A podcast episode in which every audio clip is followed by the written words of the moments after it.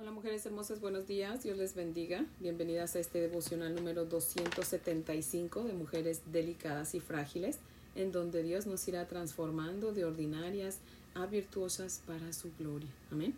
Así que bueno, antes de orar mujeres hermosas, les voy a leer una porción de Proverbios capítulo 16. Les voy a leer los versos del 25 al 33. Amén. Dice la palabra del Señor así. Hay camino que parece derecho al hombre, pero su fin es camino de muerte. El alma del que trabaja, trabaja para sí, porque su boca le estimula. El hombre perverso cava en busca del mal, y en sus labios hay como llama de fuego. El hombre perverso levanta contienda, y el chismoso aparta a los mejores amigos.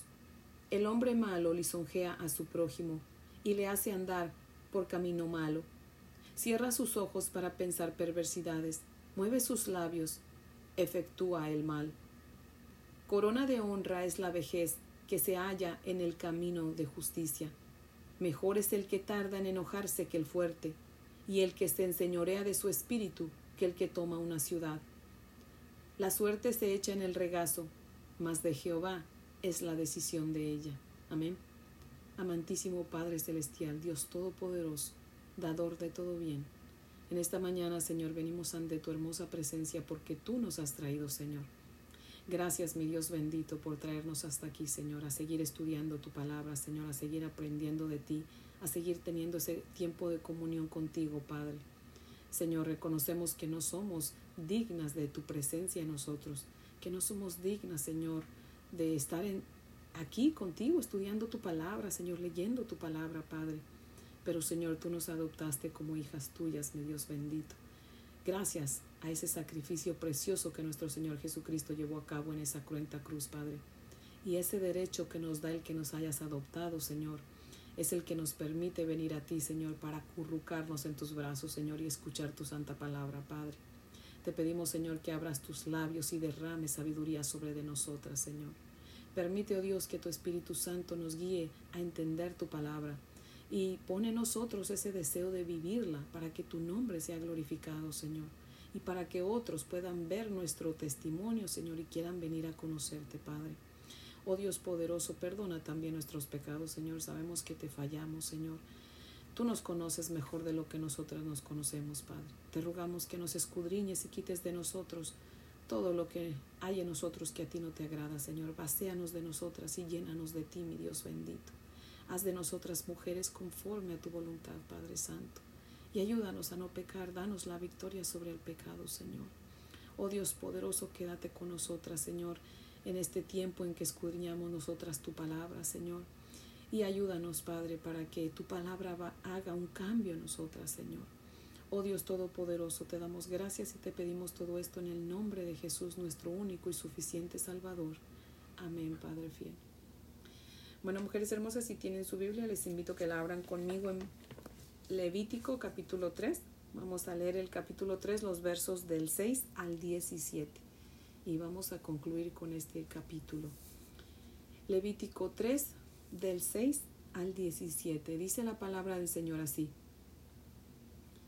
Mas si de ovejas fuere su ofrenda para sacrificio de paz a Jehová, sea macho o hembra, la ofrecerá sin defecto si ofreciere cordero por su ofrenda, la ofrecerá delante de Jehová. Pondrá su mano sobre la cabeza de su ofrenda, y después la degollará delante del tabernáculo de reunión. Y los hijos de Aarón rociarán su sangre sobre el altar alrededor. Y del sacrificio de paz ofrecerá por ofrenda encendida a Jehová la grosura, la cola entera, la cual quitará a raíz del espinazo la grosura que cubre todos los intestinos y toda la que está sobre las entrañas, asimismo los dos riñones y la grosura que está sobre ellos, y la que está sobre los hijares y con los riñones quitará la grosura de sobre, de, de sobre el hígado. Y el sacerdote hará arder esto sobre el altar, vianda es de ofrenda encendida para Jehová. Si fuere cabra su ofrenda, la ofrecerá delante de Jehová pondrá su mano sobre la cabeza de ella y la degollará delante del tabernáculo de reunión, y los hijos de Aarón rociarán su sangre sobre el altar alrededor. Después ofrecerá de ella su ofrenda encendida a Jehová. la grosura que cubre los intestinos y toda la grosura que está sobre las entrañas. los dos riñones, la grosura que está sobre ellos y la que está sobre los hijares, y con los riñones quitará la grosura de sobre el hígado. Y el sacerdote hará arder esto sobre el altar. Vianda es de ofrenda que se quema en olor grato a Jehová. Toda la grosura es de Jehová. Estatuto perpetuo será por vuestras edades, donde quiera que habitéis, que ninguna grosura ni ninguna sangre comeréis. Amén. Ahora les voy a leer el comentario de Matthew Henry que cita lo siguiente. Dice, aquí hay una ley que prohibía comer grasa y sangre. En cuanto a la grasa se refiere, a la grasa de las partes internas, o sea, el sebo. La sangre fue prohibida por la misma razón, porque era la parte de Dios en todo sacrificio. Dios no permitía que la sangre que hacía expiación fuera usada como cosa corriente. Hebreos 10:29. Ni tampoco permitirá, aunque tengamos el consuelo de la expiación realizada, que reclamemos para nosotros una porción en el, en el honor de hacerla. Esto enseñó a los judíos a respetar la distinción entre las cosas comunes y las sagradas. Los mantuvo apartados de los idólatras les impresionaba más profundamente la creencia en un importante misterio en el derramamiento de la sangre y en la quema del cebo en sus sacrificios solemnes. Cristo, como príncipe de paz, hizo la paz mediante la sangre de su cruz. Por su intermedio el creyente es reconciliado con Dios y, puesto que tiene la paz de Dios en su corazón, está dispuesto a estar en paz con todos los hombres. Que el Señor multiplique gracia, misericordia y paz a todos los que deseen ser portadores del carácter cristiano. Amén. Fin de la cita. Así como el hombre que traía la ofrenda quemada debía poner su mano sobre la cabeza del animal, eh, pues como señal de identificación, el que traía un animal como ofrenda de paz debía reclamar personalmente la paz y la satisfacción que solo Dios puede traer y que finalmente pues sería cumplida en nuestro Señor Jesucristo, ¿verdad? El que sería o que es ya nuestra paz. Amén. Como veremos más adelante en el capítulo 7, la ofrenda de paz era aquella en la que participaban tres partes. El hombre, que es el que traía la ofrenda, el sacerdote y el Señor mismo. Amén. Por lo tanto, la ofrenda de paz pues habla únicamente de compañerismo y relación con Dios. Amén. A mi parecer, esta ofrenda también siento yo que es emblema de la Santa Cena, ¿verdad? O de la Sagrada Comunión, como usted le quiera llamar, ¿verdad? Porque solamente en la Cena del Señor o en la Sagrada Comunión que experimentamos un tiempo único de comunión con Dios. Amén. Y no solo eh, con el Señor, ¿verdad? Sino también con nuestro sumo sacerdote, nuestro precioso Señor Jesucristo. Amén. Que es nuestro sacerdote de comunión, ¿verdad? Es quien nos pone en paz con Dios. Amén. Mientras que comemos el cuerpo de Cristo, ¿verdad? Y tomamos su sangre, ¿verdad? Eh, estamos teniendo comunión con Dios. Amén. Nuestro Señor Jesucristo nos encargó en Lucas 22, 19 que lleváramos a cabo, que celebráramos la Santa Cena en memoria de Él. Amén.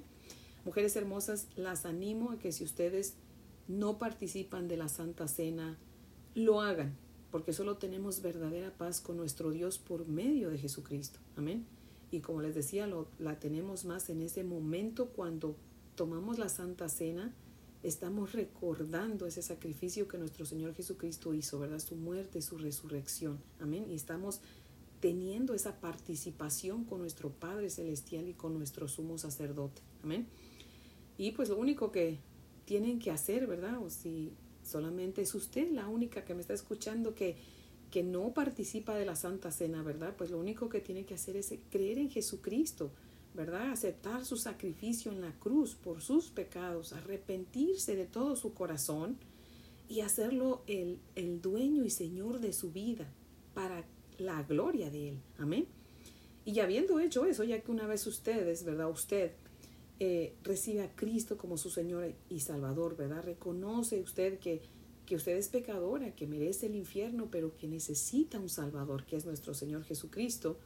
Cuando usted hace eso, ¿verdad? Y usted le rinde su vida al Señor, ¿verdad? Y decide comenzar a vivir para la gloria del Señor, usted ya puede participar de la Santa Cena, ¿verdad? Ahora, eso sí, ¿verdad? Les animo también a que lean la Santa Palabra, ¿verdad? Que sepan cómo se debe tomar la Santa Cena, ¿verdad? Y yo les voy a leer hoy una pequeña porción. Bueno, si tiene su Biblia, acompáñeme y abramos la Biblia en Primera de Corintios 11, 27 al 32. Primera de Corintios 11, 27 al 32. Dice la palabra del Señor así. De manera que cualquiera que comiere este pan o bebiere esta copa del Señor indignamente, será culpado del cuerpo y de la sangre del Señor. Por tanto, pruébese cada una, aquí dice cada uno, ¿verdad? Pero como estoy hablando, ustedes, mujeres hermosas, vamos a hacerlo personalizado, ¿verdad? Por tanto, pruébese cada una a sí misma, y coma así del pan, y beba de la copa. Porque el que come y bebe indignamente, sin discernir el cuerpo del Señor, juicio come y bebe para sí. Por lo cual hay muchos enfermos y debilitados entre vosotros, y muchos duermen.